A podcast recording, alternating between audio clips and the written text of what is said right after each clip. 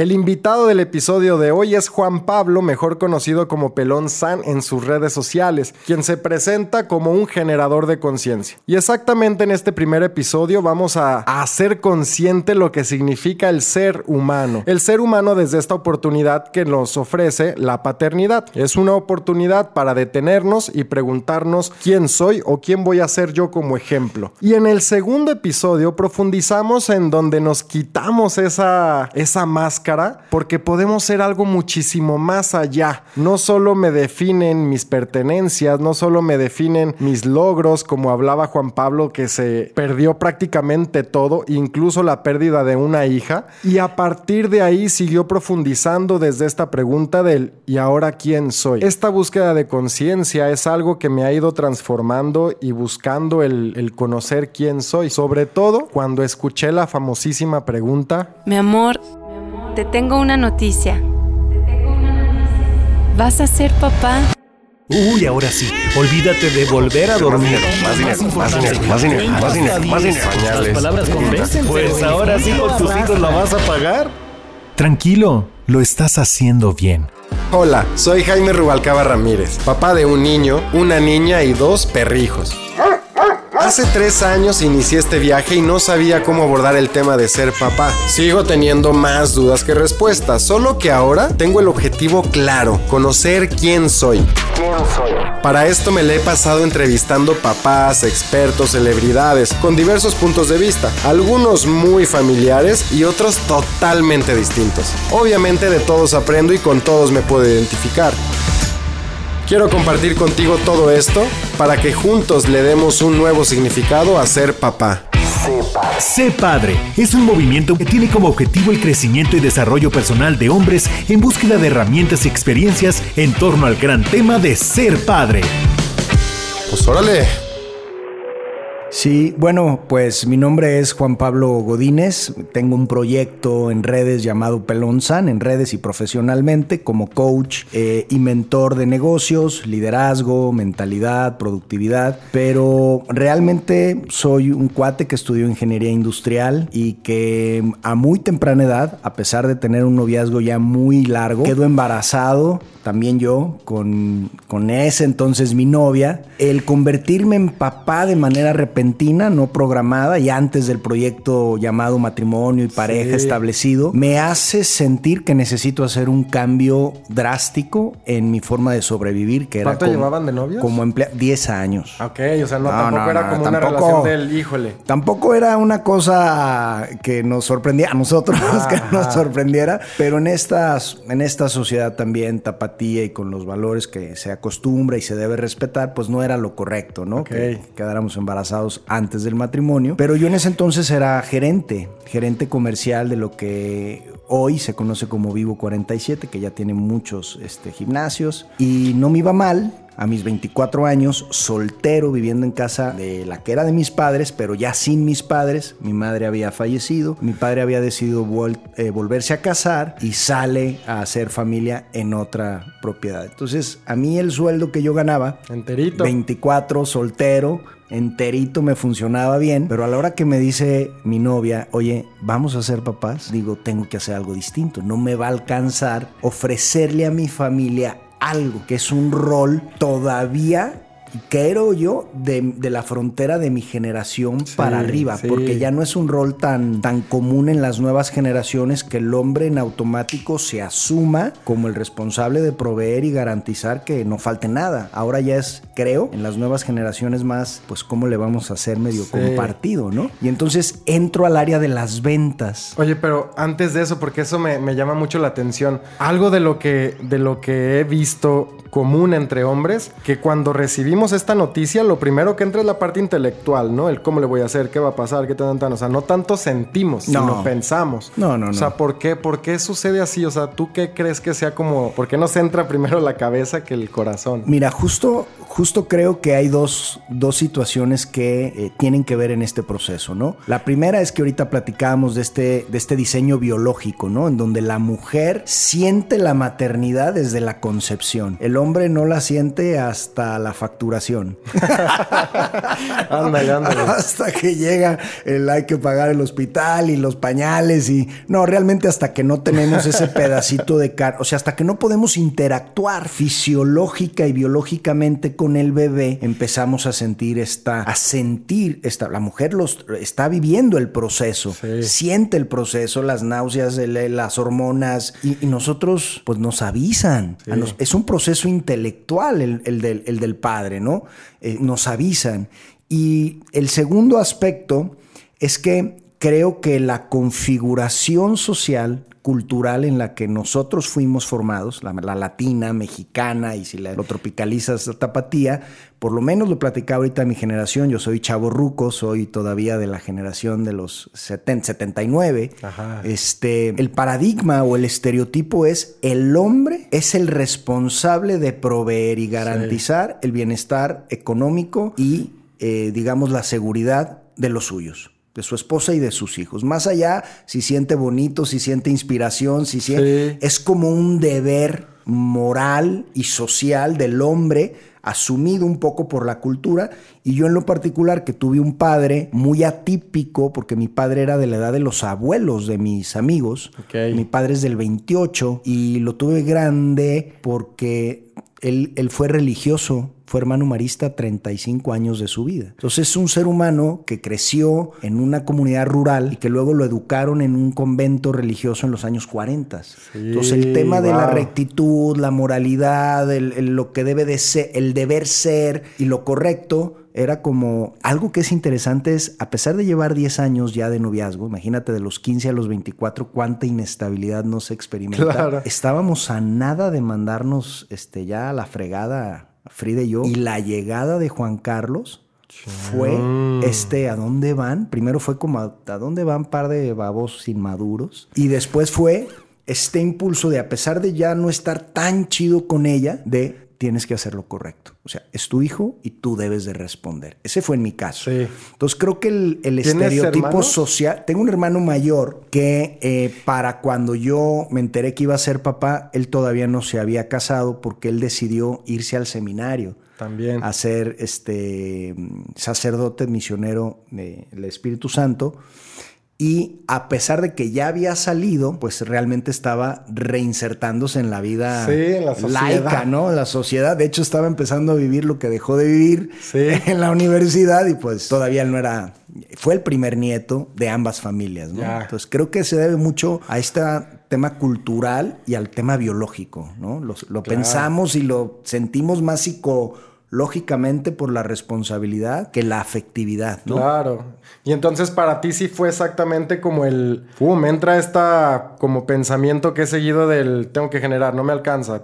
Y haces un cambio, haces un cambio en tu vida. Sí, y hago un cambio drástico de carrera. Le platicaba, les platicaba ahorita aquí a ustedes, venía yo de hacer una especialidad, tuve la oportunidad de hacer como proyecto de titulación una especialidad en el extranjero en dirección industrial, que era poco afín a la carrera que había elegido y venía con esta idea de que los primeros años de vida hay que aprender eh, como empleado, ¿no? Y a tomar experiencia y aprender de una gran empresa, pero ya no tenía yo margen ni tiempo de aprender esa curva de aprendizaje y ahora, platicando nada más, regresándome un poquito, no, no creo que el hecho de la biología y la, la, parte cultural impida que haya un proceso afectivo y emocional también para muchos padres, que a lo mejor ya están en un proyecto de pareja y están esperando y están intentando este tema de ser papás, que el día que llega es una ilusión más psicológica que biológica, porque es, una, es como un proyecto cumplido. Sí. Más que como lo que va a resultar siendo tener un hijo, que es más que un proyecto. Sí, fíjate que yo, por ejemplo, ahorita que lo planteas así, yo me puedo sentir identificado ahí. O sea, para mí fue como el,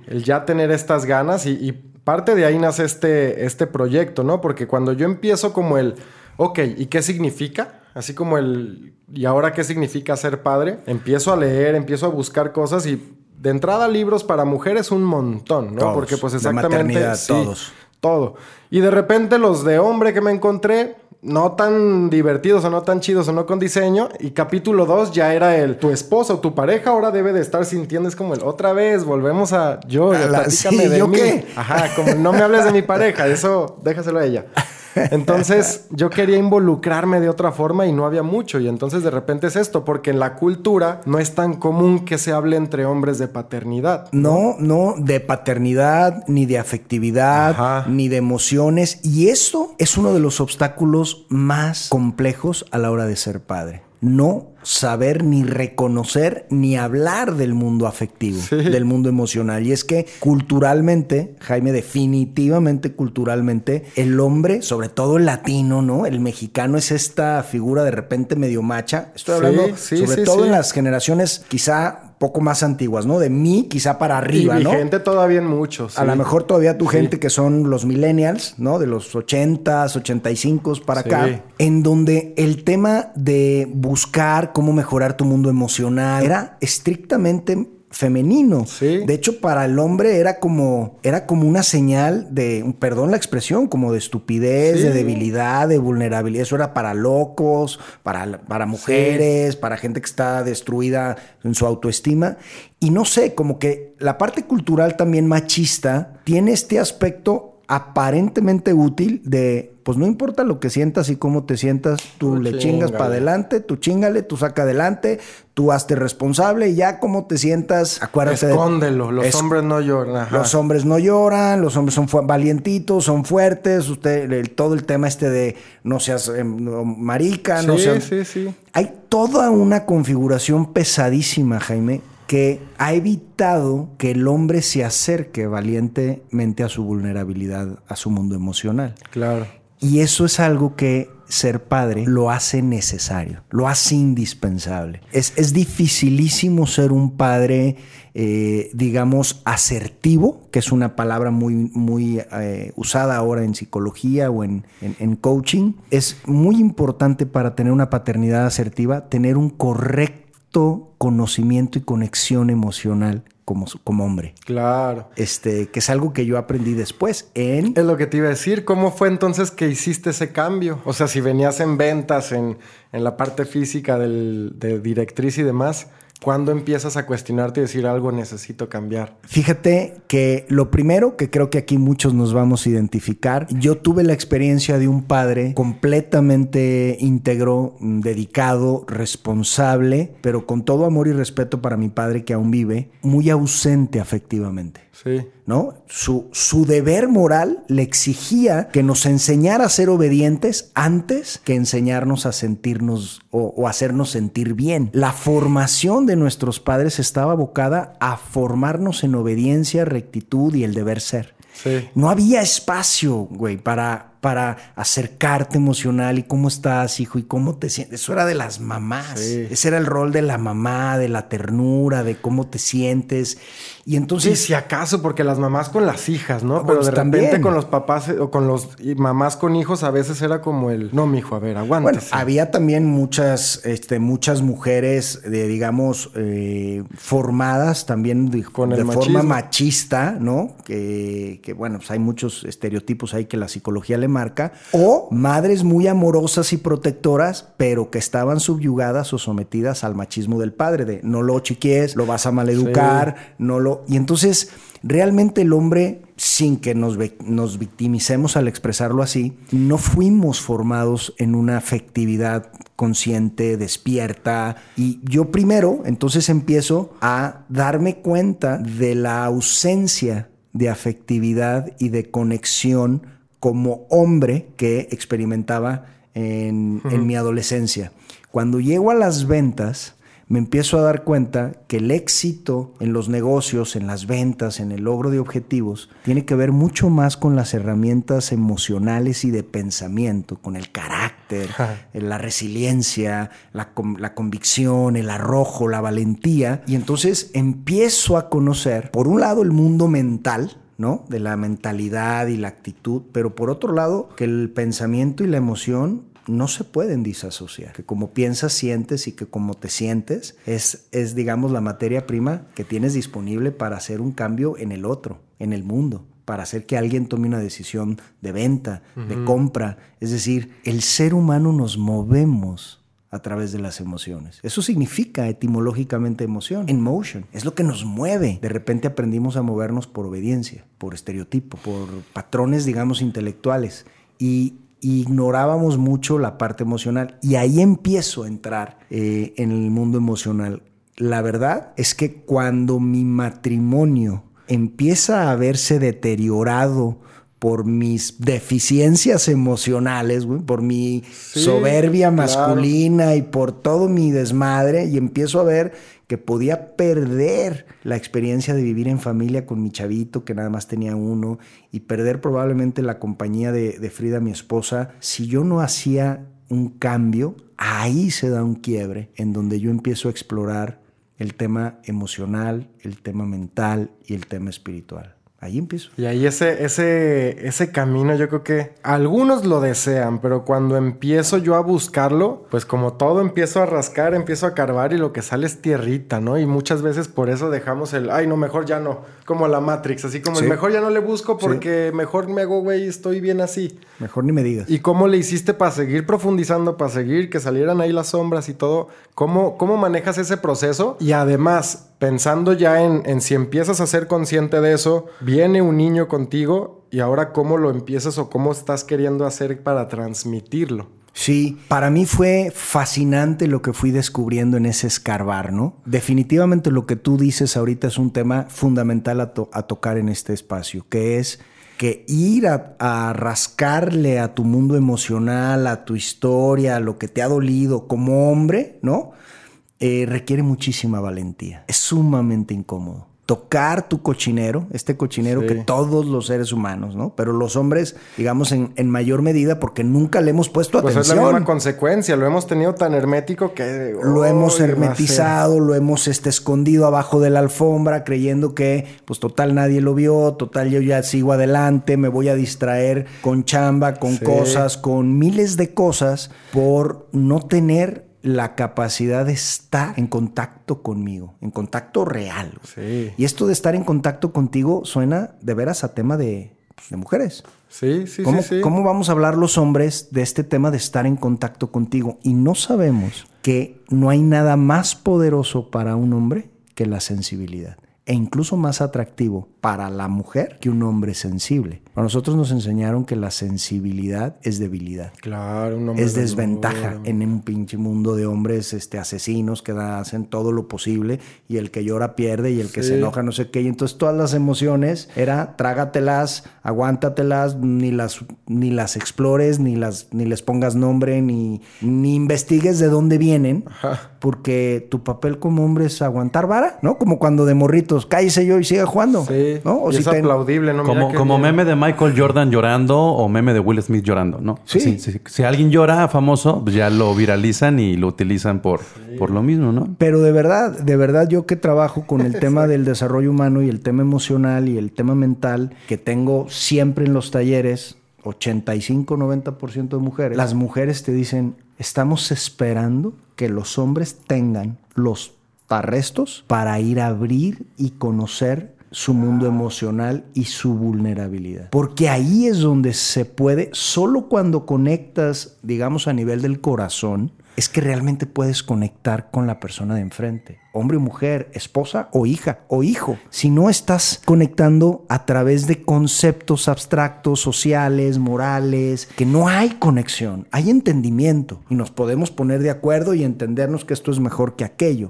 Pero esta conexión que le llaman empatía, que le llaman este bound, que, que no se rompe, es cuando alguien, un hombre, se atreve a abrir su corazón y hablar desde ahí, con la vulnerabilidad, el miedo, la inseguridad que ha venido cargando desde siempre, con su cara de malo y con su barba de asesino. Sí, sí. Pero adentro quizá trae más miedo, inseguridad y angustia de la que quisiera dejar mostrar. Pero, ¿cómo transmito? Es a través de, de la conexión con el corazón. Eh, hay un instituto en California, donde, donde sé que, estuviste tú, que se llama The Harmat Institute.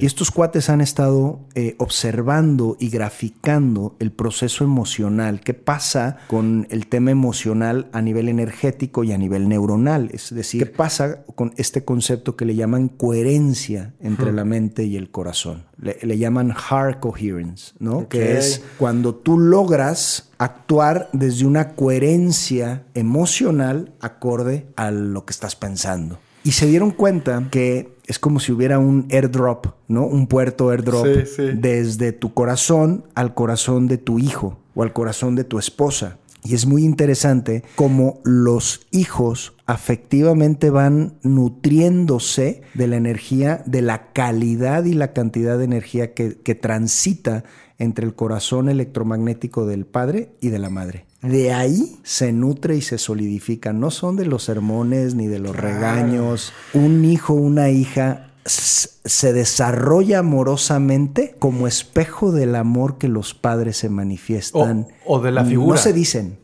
O sea, o de la figura, porque, porque no sé qué tan biológico puede hacer eso. O por ejemplo, si crece con abuelos, o si crece con dos papás. Sí, claro. O si crece. O sea, ¿cómo, cómo, también eso tiene que ver con el, el hogar y la configuración actual y moderna? Porque, ¿qué pasa cuando no hay una mamá y nomás es un padre soltero? ¿Cómo puede llegar a funcionar eso, no? Totalmente de acuerdo. De hecho, ahí tienes dos, dos aspectos bien importantes. Uno, que es la epigenética y todo el tema transpersonal. Es decir, tus padres, aunque no estén frente a ti, aunque no los hayas conocido, corren por tus venas. Claro. Están en tu ADN. Eh, tus padres y, y, este, y sus padres y los padres de sus padres, es decir, hasta cuatro generaciones de no solo color de ojo, no solo tono de voz, eh, lo que la epigenética conductual eh, ya demuestra es que hay patrones conductuales que también se reciben del abuelo, de la abuela, aunque tú no los hayas conocido, es decir, la conducta y la información no es local, igual que lo que hoy la mecánica cuántica demuestra, ¿no? No, hay una no localidad. Entonces, en tu biología está tu padre y tu madre. Tu entorno,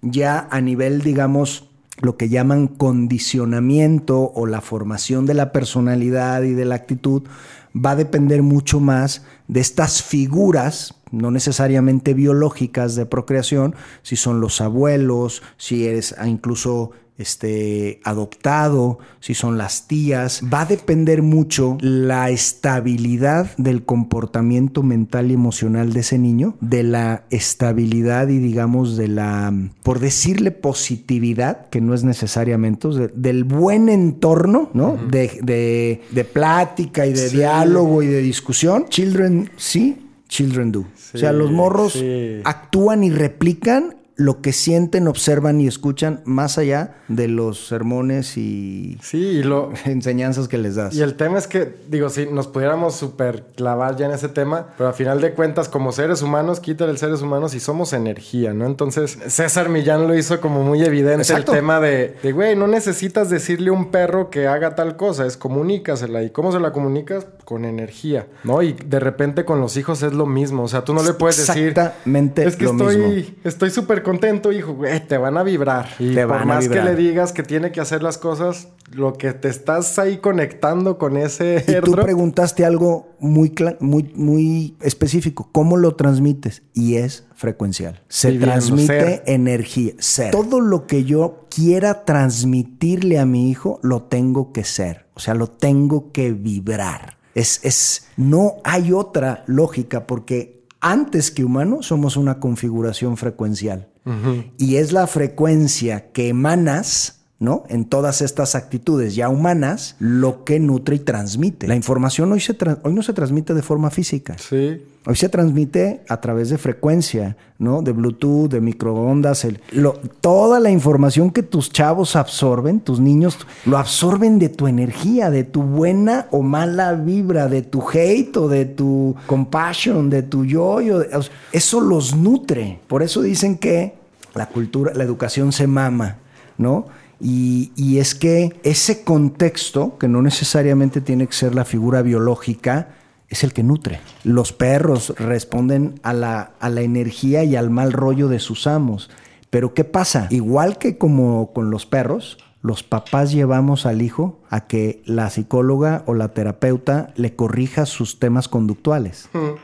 Y el berrinche y, o la enfermedad crónica de un chavito, o sobre todo en los años abajo de los seis años, sobre todo abajo de los seis años, prácticamente el comportamiento biológico, hablando de salud o enfermedad, y conductual, es una reflexión del desacomodo o orden del, ámbito familiar. ¿Cuánto influye o cómo describirías tú esta triangulación entre padre, hijo y castigo, que va para los dos lados. O sea, el, castigo como un acto de, de, querer enseñar o de querer precisamente, a falta de transmitir esa frecuencia y esa vibra, tienes que utilizar una disciplina física o mental sí. para que enseñes o corrijas una conducta. Sí. Eh, tocaste algo fundamental, Pablo, y es que a falta de esa de ese ownership, ¿no? Ahorita hablabas, ¿no? a falta de esta conciencia y responsabilidad plena, que es algo que ser padre te va a poner enfrente sí o sí. Si algo te va a poner enfrente ser padre, es una total responsabilidad de quién eres, de cómo eres frente al mundo. A falta de esa quizá energía que nutra como tú quisieras formar a tu hijo, pero tú no has sabido, porque ni lo has atendido, ni lo has investigado, ni lo has trabajado, entonces recurrimos a este útil tema de premio-castigo, porque el premio y el castigo son la misma moneda, ¿sale? Uno afirma aparentemente en positivo el logro, lo bien hecho, y entonces te premio, y el otro, digamos, te castigo que yo soy mucho más afín desarrollar la conciencia de consecuencia en el niño que el castigo per se, ¿no? Porque muchas veces el castigo es la reacción emocional de que te superó el mal comportamiento de tu chavo, te dejó en evidencia, te incomodó, este, tú no lo puedes tolerar y entonces de que funciona, funciona. A mí me dicen, sobre todo, les insisto, en la generación hoy, creo que ya no se les reprime tanto a los chavitos con nalgadas o con... Para nosotros era el día a día. Tres nalgadas y se le quita. Dale dos, tres nalgadas y entiende. Dale uno bien dado y vas a ver cómo no te vuelve a hacer berrinche. De que funciona, funciona, Pablo. Lo vemos en los animales. Tú a un perrito recién llegado, dale tres periodicazos en el hocico donde no se tiene que hacer. Pavlov fue justamente el que identificó que si tú le pones un estímulo y una referencia, el comportamiento va a quedar integrado, pero la afectividad va a quedar deteriorada. Ese es el, ese es el, precio. Van a, van a comportarse como quieres, pero yo te voy a poner un ejemplo. Eh, yo era un niño extraordinariamente bien portado, con siete años, ocho años y siendo casi, casi hiperactivo. En ese entonces no había diagnósticos de déficit de atención y todos estos rollos. Podía mantenerme tres horas sin molestar en una, en una plática de adultos espantosa y aburridísima por miedo al castigo. Era muy bien educado y a mi papá lo elogiaban, pero mi estado interior estaba muy jodido. Yo llegué a tenerle más miedo a mi padre que respeto y amor. Sí, claro. Y entonces el tema del castigo, la consecuencia es muy constructiva. Saber que en este mundo, si yo rompo algo, por lo pronto, lo, menos que puedo hacer es recoger, ¿no? Tratar de resarcirlo. Los niños es difícil, ¿no? Pero qué consecuencia una acción incorrecta puede tener y que siempre va a haber una, una consecuencia para mí. Eh, creo que tiene un impacto constructivo y afectivo más relevante que el castigo per se, ¿no? El castigo es, hiciste algo inaceptable, a veces inaceptable desde un juicio muy caprichoso del, pues papá o de la mamá, ¿no? Como, como todo juicio, ¿no? Y es porque a mí no me gusta, porque eso yo no quiero, porque eso no se ve bien, entonces, y les, les ponemos un castigo que lo que hace es condicionar a esa respuesta, ¿no? Sin embargo, las consecuencias, yo mismo, pues con mis chavos, que ya están más grandes, están en la etapa de la adolescencia, es eh, tú eh, tienes permiso para llegar a la una de la mañana, ¿no? Mi chavo tiene ya casi 17 años. No llegas a la una de la mañana y probablemente la consecuencia sea que pierdas oportunidad de salir la siguiente semana. No te voy a castigar, voy a ponerte una consecuencia que tú eres libre de tomar si eliges brincarte ese tema, ¿no? Claro. Eh, pero, Oye, es, pero- es, es complicado porque ahí hay un darse cuenta, tomar un espacio, como Sí. dices tú, Jaime, darse cuenta y decir, ¿qué tanto es reacción emocional, mi castigo? y que a veces es desmedido, y qué tanto es una consecuencia constructiva para que el niño se haga consciente de que eso no es la mejor forma de actuar. Oye, pero a ver, entre todo, entre ese exactamente entre ese lapso en donde de la paternidad empieza como ese cuestionamiento y ahora ya estás incluso hablando y compartiendo, dedicándote al tema del desarrollo. ¿Qué pasó en medio? Es decir, ¿cómo fue, cómo siguió siendo tu camino de paternidad en esa transición? ¿Cómo, cómo fuiste avanzando? Es decir, ok, llega el primer hijo, te hace cuestionarte y viene este roce ahí con, con pareja y demás, temas de, de- que yo creo que todos se enfrentan, pero tú decides, pum, confrontarlo y, y- Sí. y realmente trabajar en ello. ¿Y cuál es el siguiente recorrido? Mira, el siguiente recorrido, yo creo que los primeros años de paternidad fueron como puedo intuir son para la mayoría de nosotros. Es decir, a pesar de que nos haya eh, dolido o molestado muchas de las actitudes que en su momento nos tocó vivir de nuestros padres, tarde o temprano te alcanzas a reconocer haciendo exactamente Tal lo mismo. Es decir, nuestro camino como padres empieza siendo casi una réplica de lo que vivimos como hijos. Sí, es la única relación que yo tengo. Es en- la única es relación. debe Y luego, como papá. dices, vas a buscar un libro y no encuentras un mendigo libro. Si es que hay una valentía y humildad masculina de ir a buscar un libro o un tutorial, que qué chido que están haciendo esto de cómo le hago, ¿no? Ahora, cuando yo empiezo a tener este quiebre de desarmonía con, con mi esposa, con Frida, me empiezo a dar cuenta que son mis deficiencias emocionales, mi inseguridad, eh, la que estaba generando un, una desarmonía en la relación de pareja. Es decir, yo era celoso, era arrogante, era... Y todo eso, el, el ego justifica que es adecuado por el comportamiento del de enfrente. El ego siempre culpa al de enfrente para justificar su- sus reacciones emocionales. Entonces, digamos que paralelo a que empecé a ser papá, empecé a descubrir este tema del ego, que el ego, no Lego, la, el juguetito, ¿no? Ya me eché ahí un- un- del ego, ¿no? Que es toda esta estructura de juicios e identidad eh, que- que tiene luz y sombra, ¿no? De inseguridad, de deficiencias. Y empecé a vivir una vida un poco más consciente sobre mi comportamiento emocional, sobre mis reacciones. Nada más tomar conciencia de que el ego siempre reacciona emocionalmente con ira, con agüite, con victimización frente a lo que el de enfrente hace o deja de hacer Sí. es un cambio del cielo a la tierra. Porque yo empiezo a querer caminar de una forma más consciente y en mayor conexión y congruencia con mi mundo emocional. Y de repente, Juan Carlitos ha de haber tenido unos seis años y Iker, que es el que le sigue, ha de haber tenido casi tres, porque se llevan casi cuatro, de repente tres, ocho meses. Y entonces ya sabes cómo son los chiquitos de Monsergosos, le estaba queriendo quitar un juguete, no sé qué, este ya estaba grandecito, le arrebata el juguete, el chiquito, Iker, y entonces Juan Carlos el mayorcito llega y le da un manotazo a su hermanito chiquito y le dice, eso es mío.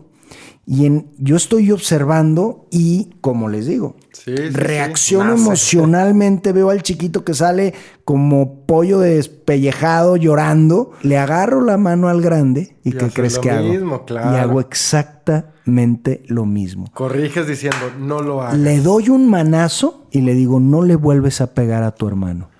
Y en ese momento, haz de cuenta que se abre el cielo y me dice, Te cuenta. observa lo que acabas de hacer. El mayor puede violentar al menor siempre que esté justificado. Sí. Y además, la paradoja de quererle enseñar no golpear, golpeando. Es- Claro. y dije, no puede ser. Y además estoy haciendo lo mismo que tanto daño me, y tanto dolor me causó que hiciera mi papá conmigo. Porque no es el golpe. No, No es el golpe, es el miedo a cómo voy a reaccionar porque me van a golpear si lo hago mal. O sea, el problema ya no es que te vuelvan a pegar, el problema es que estás pensando que te pueden pegar. Sí, ya, Como ya. niño. Y yo como papá, que me ha pasado es el, y madres, ya estoy perdiendo el control, se me va a pasar un día la mano, porque a mí de repente ese, ese es como el tema de, del, híjole, si esto fue por esta razón, ¿hasta dónde puedo llegar? Porque yo prometí que no iba a dar los cintarazos que me dio mi mamá, pero ya empecé, ¿no? Y Ya empecé. Y el grito es lo mismo, ¿eh? Porque también decimos violencia física, pero el Sí, sí, grito. sí, sí, el grito es igual. La expresión, el grito, el subir el tono, todo eso. El- el- el- las expresiones hirientes. Estás bien menso, estás bien tonto. ¿Cómo puede ser que tires esto? ¿Cómo puede ser que no tengas... te, voy a, te voy a ignorar.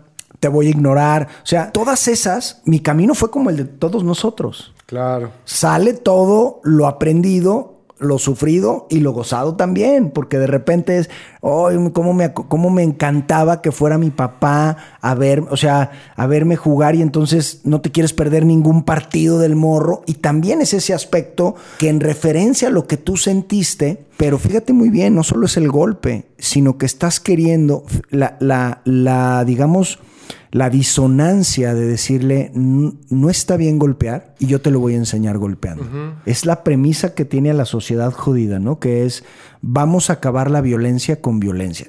Y la justificación, Y bueno, la justificación es que nosotros somos los buenos, ellos son los malos, son criminales, son terroristas y vamos a hacer que dejen de ser violentos matando a todos. Sí. Eh, o sea, es, es, es, es humano, es cultural, ni siquiera es un tema de paternidad, es de la jerarquía hacia abajo. Yo justifico lo que para mí es importante. Y entonces, ese transcurrir, Jaime, Pablo, fue, fue de exploración como es la paternidad. Tú sabes que, bueno, en tu caso tienes uno, pero con el primero todo te asusta, todo te agobia, eh, todo te preocupa hacerlo bien, hacerlo mal, y vas aprendiendo, vas aprendiendo, pero sin duda, ya desde el punto del desarrollo humano, Juan Carlos llega a los, en el 2005. Yo no empiezo realmente con el tema del desarrollo humano tan a fondo hasta el 2009. Ok. Entonces, los primeros años de paternidad, digamos, fueron de lo más convencional y ordinario, aunque sí tuve estos, estos eventos. Ya de empezaban a cuenta. ver Bueno, te voy a de- decir lo que pasó. En ese momento me di cuenta de lo absurdo que había sido mi... Obvio, como decía ahorita Pablo, él requería hacerse consciente de que esa era una actitud incorrecta. ¿no? Y entonces podía venir el castigo o justificar la acción co- coercitiva, ¿no? En ese momento mm, caigo en cuenta, me viene el flashback y me, me hinco con Juan Carlos y le digo, hijo, te pido una disculpa y te prometo aquí, ahorita, a partir de ahora, nunca más volverte a poner una mano encima para enseñarte a hacer lo correcto. Te lo, mira, se me rasgaban los ojos y el morrito dijo, eso sí ya lo entendí. Entonces eso sí lo entiendo. Pero yo me tuve que vulnerar, que es algo que Sí. creemos que nos hace perder autoridad con los morros. Y ahorita a lo mejor me lo platicas, ¿cómo, cómo tratamos el tema con los hijos cuando la gordita se fue? Sí, sí, sí. Y fue ese el punto clave, decirles, voy a llorar porque me duele. Y entonces les abres el espacio para que ellos también digan, ah, se vale, ah, se vale que duela, se vale estar enojado, ah, está bien. Entonces no lo reprimo, no se vuelve una bomba del tiempo que después termina deteriorando muchísimo tu comportamiento, tu vivir, ¿no? Sí, siento, Jimmy, que es como la última carta que debes de jugar es la afirmación de porque soy tu padre, ¿no? Sí, Sí, porque ahí, ahí ya entonces es el no te cuestiones nada, no cuestiones la vida. Y creo que ese es como la gran, el gran regalo de cuando estamos niños, ¿no? El cuestionarnos todo, la sociedad, las preguntas, ¿por qué todo? O sea, si, si no perdiéramos esa capacidad de cuestionar, creo que entonces ya se romperían muchas de las, de las cosas. Y, y de hecho eh, es muy profundo y requiere muchísima valentía eh, atreverse a reconocer que nuestro, nuestro rol es acompañarlos a que ellos se desarrollen. se conozcan. no a educarlos per se, que es darles ya un preset de quién eres, qué tienes que hacer, de qué se trata. No es descúbrelo. Yo te voy a ir acompañando y te voy a ir mostrando con lo que soy, lo que para mí vale la pena, lo que es importante.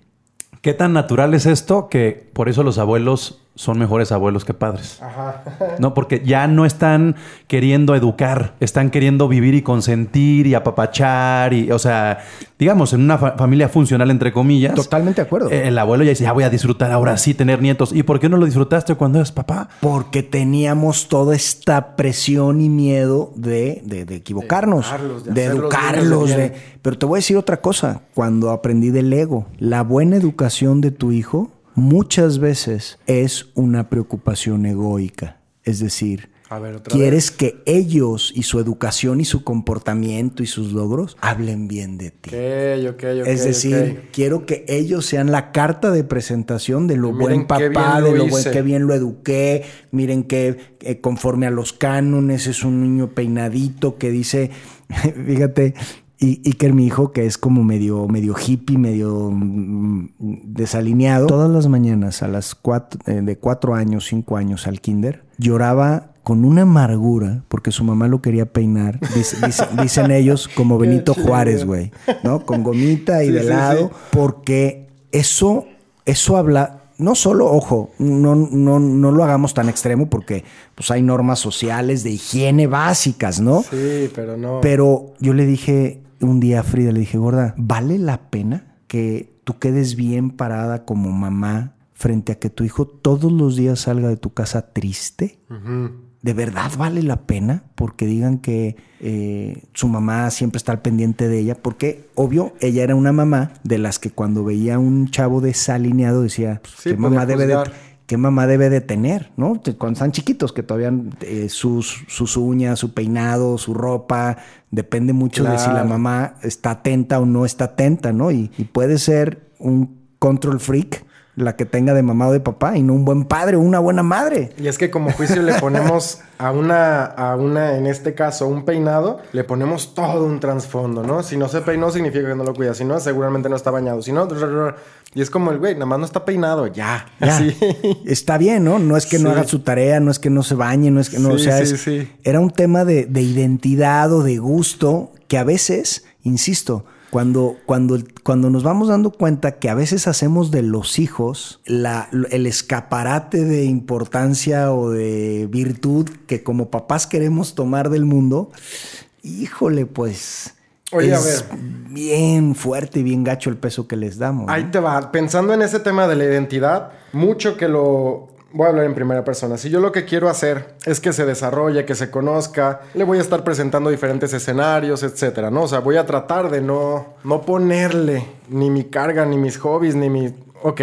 Pero de jodido, ya le puse una identidad con el nombre que le elegí.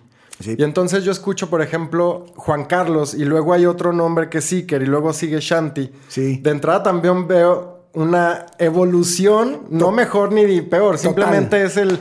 Se escuchan los nombres diferente. Totalmente. ¿Qué pasó ahí? ¿Por qué, por qué los nombres? No, no, y fíjate que, que, que apunte tan interesante, Jaime, que, que hayas podido, a partir de los nombres, identificar un proceso mucho más profundo eh, que vivimos. Y la verdad es que la experiencia de paternidad que viví cuando llegó Shanti, que fue la tercera, Ajá. ¿Tú qué edad tenías ahí? yo tenía 34 años. Ok. Cuando llegó mi tercer hijo, que fue niña, después de tener dos niños. La esperada. La, tampoco estaba esperada en el sentido de que familiarmente estuviéramos. De hecho, yo estaba a semanas de irme a, a hacer la, este, ¿La la, la vasectomía? operación, la vasectomía. Juan Carlos tenía 10, Iker tenía 6, eran dos niños, se llevaban de poca madre como cómplices.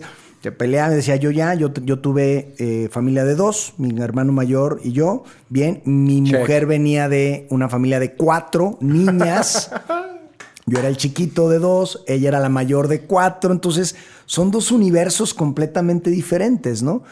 Y, y me decían, oye, ¿no se te antoja la niña? Y yo, pues ni que fuera nieve, güey, de limón, o sea, ¿no se te antojan unos tacos? Pues es mucho más que Sí, sí, sí. si se te antoja jugar a las muñecas o vestirla o ponerle, vest- o sea... Como que a veces sí, a veces no. Así. No, exacto, ¿no? O sea, la paternidad es tan profunda y tan...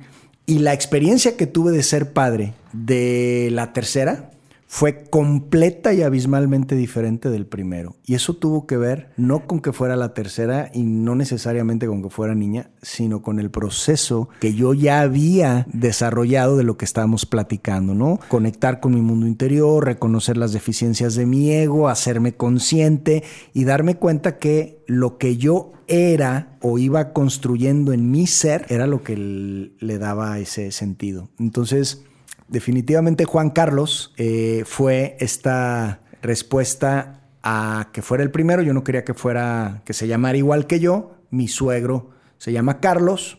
Yo me llamo Juan y fue una, una especie como de, de híbrido ahí. De, de, reconciliación por la ofensa de haber transgredido.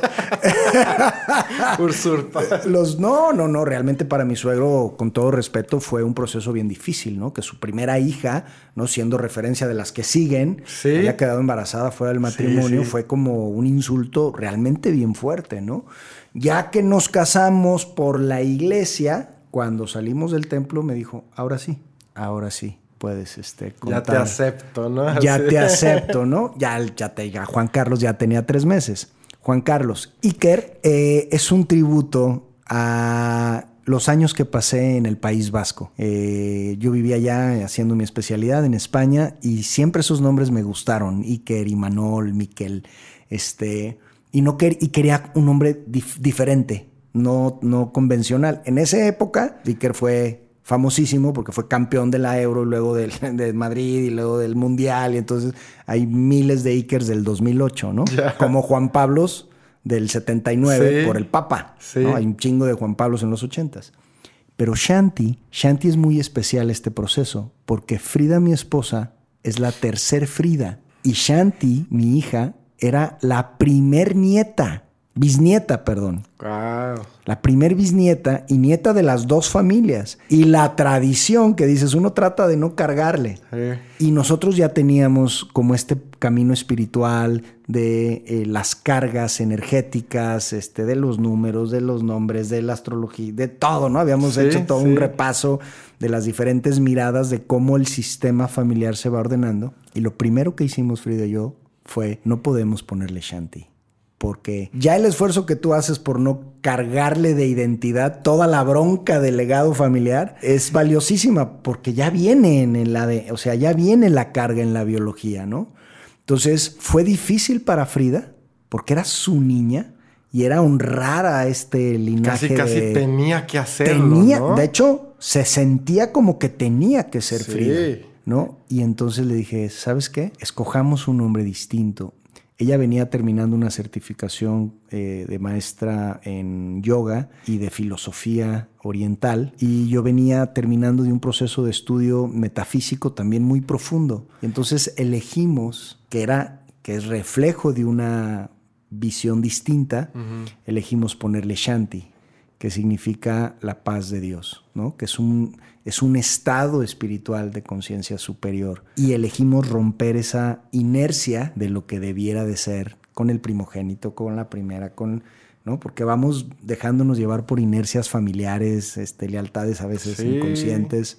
Y sí fue ya para cuando yo re- recibimos a la, a la gordita, realmente la, la paternidad y la maternidad de Frida y mía ya estaba muy madurada como primeriza. Frida recibió miles de consejos, miles de libros de ponles horarios, no los dejes llorar. Ah, claro. Este, con la gordita, Frida dijo, me vale un pepino sus recomendaciones, la liga, la liga de la leche, la liga de la justicia, las Sí, tías. sí, lo- sí.